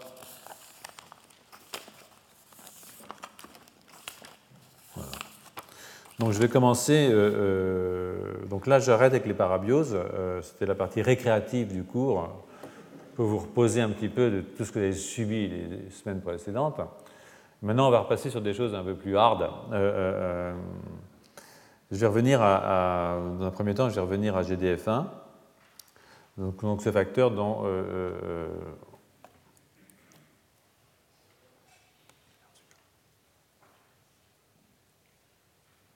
Ce facteur euh, dont euh, je viens de vous dire euh, qu'il stimule la neurogénèse adulte. Et je vous en parlais à propos de ce qu'on appelle son orthologue, c'est-à-dire son homologue à travers l'évolution, tel qu'on le voit chez la mouche drosophile. Hein. Et il ne s'agira pas ici de système nerveux, il va s'agir de système musculaire. Hein. donc l'article sur lequel je vais me fonder pour le début de... Peut-être que je n'irai pas jusqu'au bout parce que je suis un peu ralenti aujourd'hui mais euh, euh, est un article qui est l'article de Demontis et collègues du groupe de Norbert Perimon, euh, qui est un des grands spécialistes, un grand monsieur de, la génétique de la drosophile, et qui est sorti lui aussi récemment, et qui est un article extraordinairement amusant. Donc il s'agit de vieillissement, il s'agit maintenant de vieillissement musculaire, mais pas uniquement musculaire. Vous allez voir ça qui est intéressant. C'est-à-dire que ce qui ce qui est intéressant dans cette affaire, c'est que si on joue sur le muscle, par un effet non autonome musculaire, on joue aussi sur les autres organes. Donc en fait, il suffit de soigner ses muscles pour avoir un bon cerveau. C'est plus facile. Euh, alors, dans le sens inverse, je ne sais pas si ça marche, mais c'est plus facile de faire de la gymnastique que des mots croisés. Enfin, moi, j'ai les mots croisés, j'ai horreur. Donc, euh, euh, toujours est-il que si j'y reviens à ça, ce n'est pas par un, attachement aux mouches ou aux muscles d'ailleurs, mais parce que cet article a, fait intervenir un nouvel acteur, qui est un acteur extraordinairement intéressant, et, en fait, ça m'a été, mon attention a été attirée là-dessus par Rajiv Joshi, avec qui je travaille au, collège, on est dans, mon équipe, et, sur un nouvel acteur qui est le nucléole. Hein. Et le nucléole, c'est une structure qui est dans le noyau, donc le noyau, à l'intérieur, vous avez deux, des petits trucs, un ou deux en général, qu'on appelle les nucléoles, comme des petits nucléoles, c'est-à-dire petits noyaux, et qui sont des structures nucléaires extrêmement importantes euh, parce qu'elles sont impliquées dans la biogénèse des ribosomes, qui sont ces assemblages d'ARN et de protéines qui sont impliqués dans la biosynthèse des protéines, qui permettent la traduction des messagers en protéines. Euh, euh, donc les données épidémiologiques suggèrent que énormément de... Alors vous allez voir, les nucléoles, c'est quelque chose qui est, vraiment important. Peut-être que si j'ai le temps, le 17 novembre, peut-être que je présenterai des travaux du laboratoire où on a commencé à travailler, grâce à Joshi d'ailleurs, euh, euh, euh, à Rajiv, sur, sur, sur ces, structures. Et, mais je reviens sur le fait que les données épidémiologiques chez Sapiens, je sais que, que nombre de décès chez nous sont liés à ce qu'on appelle des sarcopénies, c'est-à-dire des, pertes musculaires et qui affectent les, muscles squelettiques. Hein. Et, les causes sont diverses, euh, euh, mais euh, ces sarcopénies accompagnent très généralement le phénomène de, vieillissement. Donc c'est un point de vue qui est, soutenu par des expériences de génétique qui montrent que des interventions sur le muscle alors là on revient à la mouche, excusez-moi ce, bond entre sapiens et la mouche, prolonge la vie chez la drosophile. Hein, et, ce qui est très curieux, c'est que certaines actions euh, qui vont directement sur le muscle, vous allez voir, c'est-à-dire qu'on modifie directement l'expression de gènes dans le muscle, ont des effets euh, euh, sur le ralentissement, ralentissent le vieillissement d'autres structures. Et donc, il faut comprendre le mécanisme moléculaire qui permet de passer du muscle aux autres structures et de permettre de cette façon un rajeunissement des autres structures. Donc, c'est à ça qu'on va s'attacher maintenant à travers un facteur de transcription qui s'appelle MNT, euh, et qui est euh, un facteur de transcription de la famille des ce qu'on appelle les helix loop helix, vous en fichez, mais c'est une classe de facteurs de transcription, donc de molécules qui régulent la transcription au niveau génomique, et, qui est l'homologue d'un facteur euh, qui existe chez Sapiens, qui s'appelle MNT aussi, mais avec un grand M, un grand N et un grand T, MNT MAD en fait chez les humains, et qui régule, et en fait qui réprime euh, euh, euh, l'expression de plusieurs gènes de la biosynthèse des ribosomes et donc de l'anabolisme. Alors, quand je réprime l'anabolisme, en fait, ce que je fais, c'est une sorte de restriction calorique artificielle. Donc là, on revient vers des histoires de restriction calorique dont on a parlé plusieurs fois. Vous avez rappelé mon camembert. Je vais finir par boucler mon camembert. Si j'y arrive, c'est pas sûr, hein, mais je vous promets que l'année prochaine, on continuera pas. mais peut-être d'ailleurs, je sais pas. Il ne faut pas, croire toujours ce que je dis. Peut-être qu'on continuera, je sais pas. Ce serait dommage de ne pas aller jusqu'au bout de cette affaire, et, l'amphithéâtre étant pris le 24 novembre, je ne peux pas faire un, huitième cours. Donc, donc euh, la protéine euh, euh, MNT est présente dans le noyau des cellules de nombreux tissus, presque tous les tissus, dont le muscle. Et les mouches qui sont mutantes pour MNT, donc qui perdent ce facteur de transcription, ont une durée de vie réduite. Hein. Vous voyez ici, sais pas si vous voyez d'ailleurs. Euh, je l'ai pas. Non, je me suis trompé de Est-ce que j'étais trop vite Bon. Les souris qui sont donc mutantes pour MNT euh, ont une durée de vie réduite, croyez-moi sur parole. Donc, euh, donc ce, que, ce que les, les auteurs ont fait, c'est qu'ils ont pris un, ce qu'on appelle un driver, c'est-à-dire un promoteur uniquement exprimé dans le muscle, qui s'appelle euh, MHC. Hein, euh, en fait, c'est à cause de la, myosine, qui est uniquement musculaire, et avec GAL4, qui est un morceau de facteur de transcription, c'est-à-dire euh, qu'un facteur transcription, en fait, et quand on le croise avec une souris qui a du UAS, GAL4 se lie à UAS et régule l'expression du gène qui est en aval du UAS. Donc si vous faites un croisement GAL4 UAS, comme ici, vous allez exprimer MNT dans le tissu musculaire à cause du driver que vous avez là. Et ce que vous voyez ici immédiatement, c'est que euh, si vous faites ça, eh bien, euh, vous augmentez euh, la durée de vie de votre mouche. Voilà, ça c'est la survie des mouches. Donc là, c'est un contrôle, hein, c'est juste le GAL4 tout seul dans le muscle. Ça, c'est l'UAS tout seul dans, toute la mouche. Et là, c'est le croisement qui permet l'expression de MNT uniquement, hein, uniquement dans le tissu musculaire. C'est ça qu'il faut comprendre. Et bien que vous l'exprimiez uniquement dans le tissu musculaire, vous avez une augmentation extrêmement importante hein, de la durée de vie euh, de vos petits animaux. Vous direz, bon, c'est jamais énorme, 40 hein, jours, mais enfin quand même. Euh, euh, et elles mettent plus longtemps à, mourir, c'est-à-dire que le début de la mort est plus tardif. Et elles sont aussi plus, plus à droite, c'est-à-dire qu'en fait, si vous mettez des mouches au fond d'un tube, elles ont tendance à grimper le long du tube. En fait, la manip, c'est simple, donc le tube en verre. Et euh, euh, il y a des mouches qui, au bout d'un certain temps, n'arrivent plus à grimper. Hein. Euh, et vous voyez que le pourcentage de mouches qui n'arrivent plus à grimper, vers 72 jours, il y a 100% des mouches qui sont incapables de, se bouger le long du tube. Donc c'est la force musculaire, c'est la dextérité, appelez ça comme vous voulez. Mais si vous leur surexprimez MNT, vous voyez que, en fait, le vieillissement musculaire ou le vieillissement, comme vous voulez, est beaucoup plus tardif, et ça, c'est lié à la surexpression de votre gène NMT, un facteur helix loop helix qui réprime la transcription au niveau des ribosomes. D'accord? Donc, une analyse de transcriptome, donc l'analyse des gènes qui sont exprimés, montre que les gènes réprimés par la surexpression de MNT, dans ces conditions-là, sont extraordinairement impliquent, incluent énormément de protéines ribosomales et de ribosomales, donc ces ribosomes qui permettent la biosynthèse des protéines, et de composants du nucléole. Donc,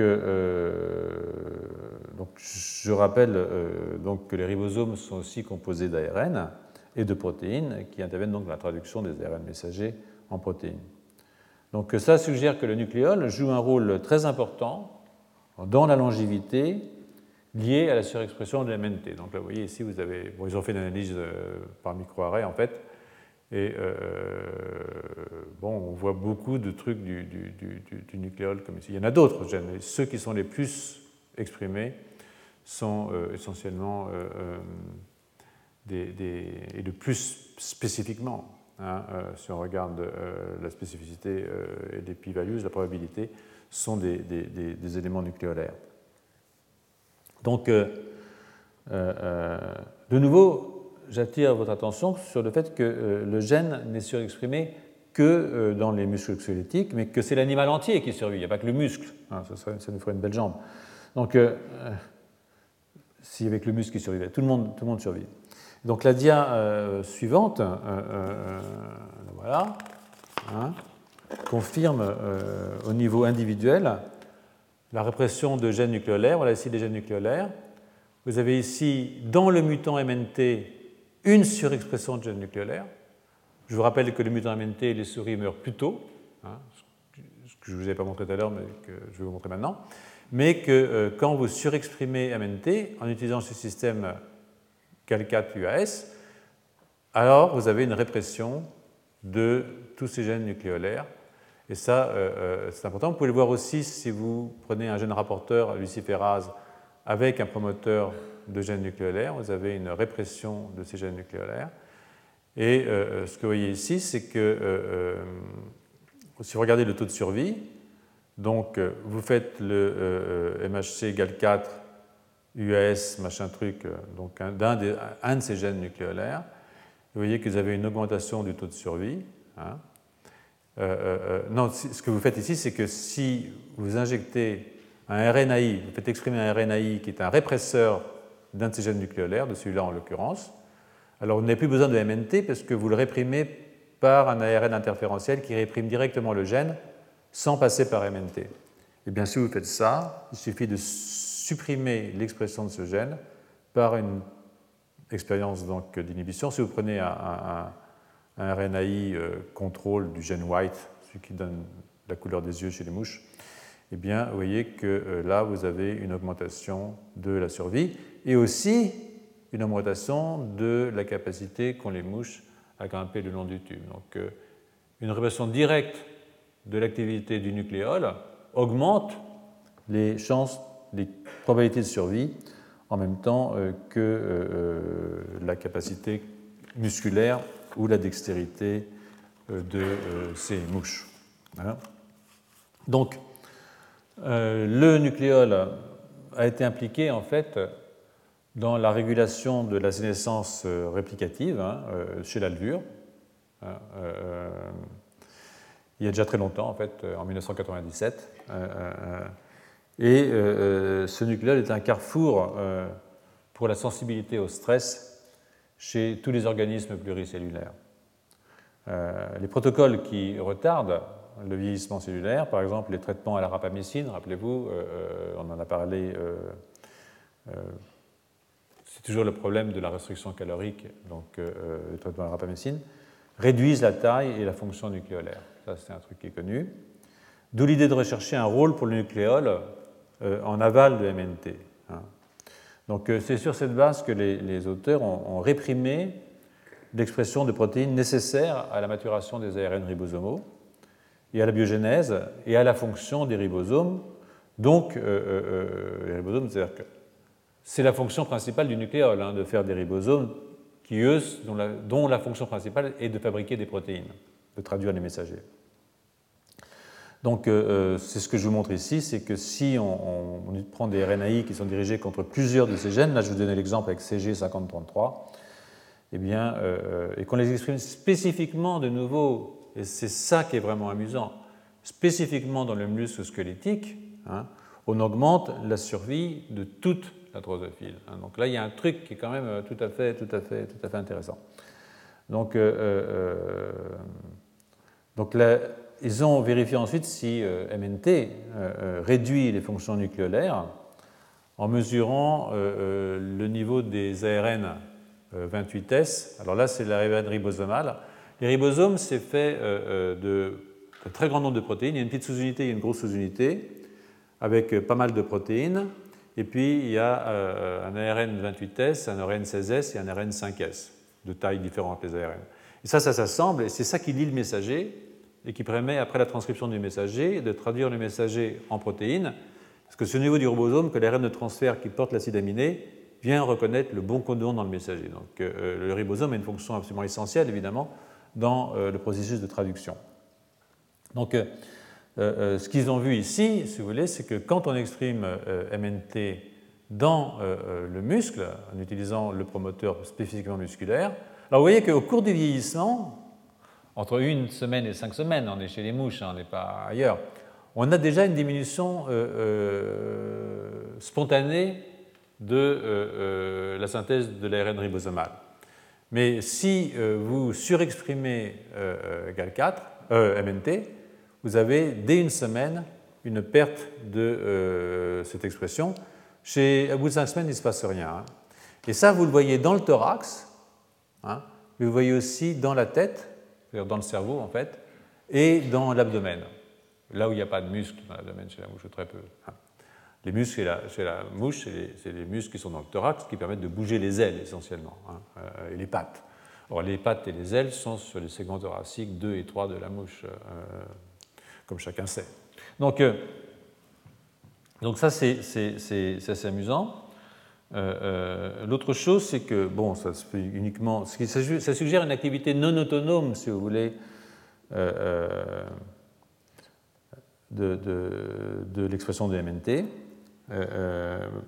alors, c'est un point qui, qui, à mon avis, est essentiel parce que il réintroduit l'idée d'une communication entre les tissus et que cette communication entre les tissus joue un rôle important dans le processus de vieillissement.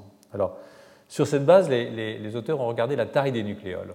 Euh, euh, et ça aussi, c'est quelque chose qui est amusant. Il y a un marqueur des nucléoles qui s'appelle la fibrillarine, qui permet de regarder les nucléoles. Vous voyez ici que euh, la fibrillarine, elle est en rouge, donc en fait, c'est en jaune qu'il faut regarder. Hein. En F-actine, ça veut dire que c'est vert, vous voyez, c'est l'actine, mais quand vous mettez du rouge avec du vert, ça fait du jaune. Hein, euh, donc chaque fois que vous voyez du jaune ici, c'est la taille du nucléole. Donc euh, vous pouvez mesurer comme ça la taille de vos nucléoles.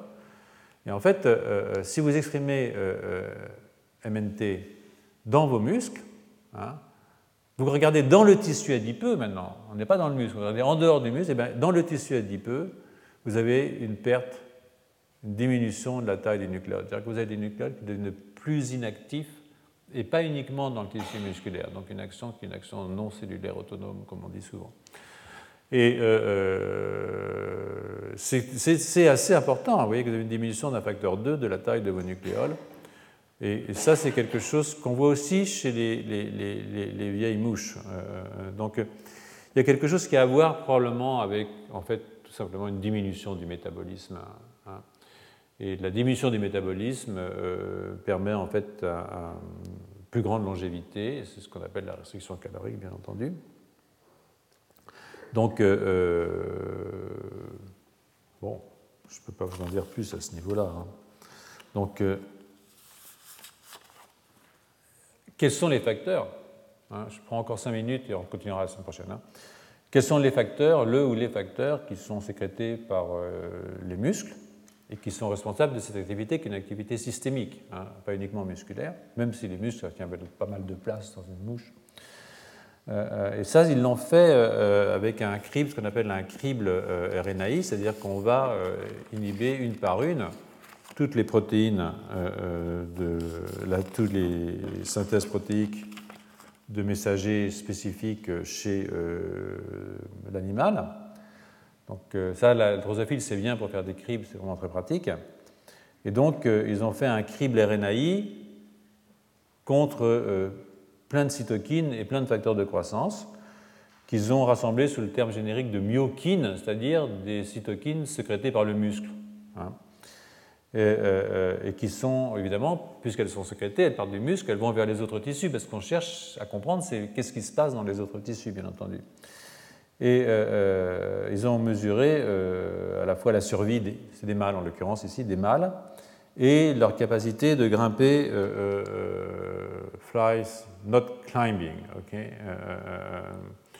et en fait, ils ont identifié, ils n'ont pas pu regarder toutes celles qui marchaient, mais il y a quand même dans une certaine région des euh, protéines qui, quand on inhibe leur, euh, transcription, leur, traduction, eh bien, euh, augmentent, à la fois augmente diminue la durée de vie hein, dans ces régions et augmente aussi, si vous voulez, l'incapacité musculaire de ces petites bêtes. Donc, parmi ces myokines, une des plus actives, ils n'ont pas toutes étudiées, mais une des plus actives, et ce qu'on appelle la myoglianine. Myoglianine, c'est-à-dire que c'est une protéine qui est sécrétée à la fois par les muscles et par les glis chez la mouche. C'est aussi une molécule de la famille de TGF-bêta dont on a parlé tout à l'heure. Et, les orthologues humains euh, s'appellent GDF8 et GDF11. Donc euh, vous voyez qu'on retrouve des, types qu'on a vus tout à l'heure. Voilà. Euh, comment vous vous sentez? Vous sentez bien? Vous voulez continuer ou... Non, mais comme ça vous fait plaisir. Hein. Euh, je vous donne encore 10 euh, minutes, on va jusqu'à 45, comme ça on est tranquille. Bon. Non, parce que sinon je finirai pas le cours cette année et vous serez obligé de revenir l'année prochaine. Donc, euh, donc, pour confirmer un rôle de la, de la myoglianine dans le phénotype, euh, les auteurs ont établi que ce gène était sous le contrôle de MNT. Alors ça, c'est évidemment important de montrer que MNT régule l'expression de la myoglianine. Donc là, c'est cette manip-là. Vous voyez ici que si euh, vous surexprimez MNT avec le système toujours MHC égale 4, vous augmentez fortement l'expression de la myoglianine, hein, ce n'est pas de la blague, énormément, mais que si vous prenez un mutant MNT-, vous diminuez MNT dans. Alors là, on est dans le muscle hein, de nouveau, là on, est partout, mais, euh, regarde dans le muscle, on a une perte de l'expression. D'accord? Euh, euh, donc là, ce que vous pouvez regarder ça aussi avec un, un, c'est-à-dire un gène rapporteur lié au promoteur de MNT, de, la myoglianine, et vous avez le même effet d'une suractivité de votre rapporteur quand vous surexprimez la MNT. Donc, vous pouvez regarder la survie je vais arrêter là parce que je vois que euh, les gens avaient prévu de partir. Donc, euh, euh, si vous regardez la survie, c'est assez rigolo parce que là, vous prenez votre MHC égale 4 MNT, donc vous surexprimez MNT, hein, et vous avez en gris ici une assez forte expression. Et là, vous prenez MHC égale 4 USMNT, c'est-à-dire que vous surexprimez MNT, et vous mettez un RNAi contre un gène qui est autre, white, donc c'est un contrôle, vous pouvez exprimer un RNAi contre white, il ne se passe rien. Mais si ici vous faites US-MNT et en même temps vous faites un US myoglianine RNAi, c'est-à-dire que vous supprimez, MNT, mais en même temps vous bloquez la synthèse de myoglianine avec un RNAi ou un autre, ils ont utilisé deux RNAi différents, mais vous voyez que maintenant vous avez une mortalité accrue de vos mouches. Donc, euh, et là, c'est pareil pour euh, la même chose, c'est pour l'habileté euh, à grimper le long des murs en verre. Hein. Et là, ce qu'ils ont fait, c'est à peu près la même chose. Ils ont surexprimé la myoglianine et ils ont regardé la survie. Et là, ils l'ont. c'est un, contrôle, c'est-à-dire qu'en fait, c'est juste l'US myoglianine, mais il n'y a aucune raison de surveiller parce qu'il n'y a pas de MHC égale 4 là, c'est le MHC 4 tout seul. Donc euh, ça vous augmente votre survie. Et là, ça vous augmente votre capacité à grimper. Euh, donc c'est intéressant, ça montre vraiment qu'il euh, s'agit bien que cette cible, pas forcément la seule, mais au moins cette cible-là, est impliquée dans la survie de la mouche, pas dans son immortalité, mais dans sa survie. et aussi dans ses capacités de type musculaire. Hein. Donc je vais arrêter là. je reprendrai sur ce thème la semaine prochaine avec le problème de, du contrôle intertissulaire du rôle du, nucléole voilà, dans, la survie, dans l'habileté, dans la force, dans la beauté des mouches. Voilà, merci. Retrouvez tous les enseignements du Collège de France sur www.colège-2-france.fr.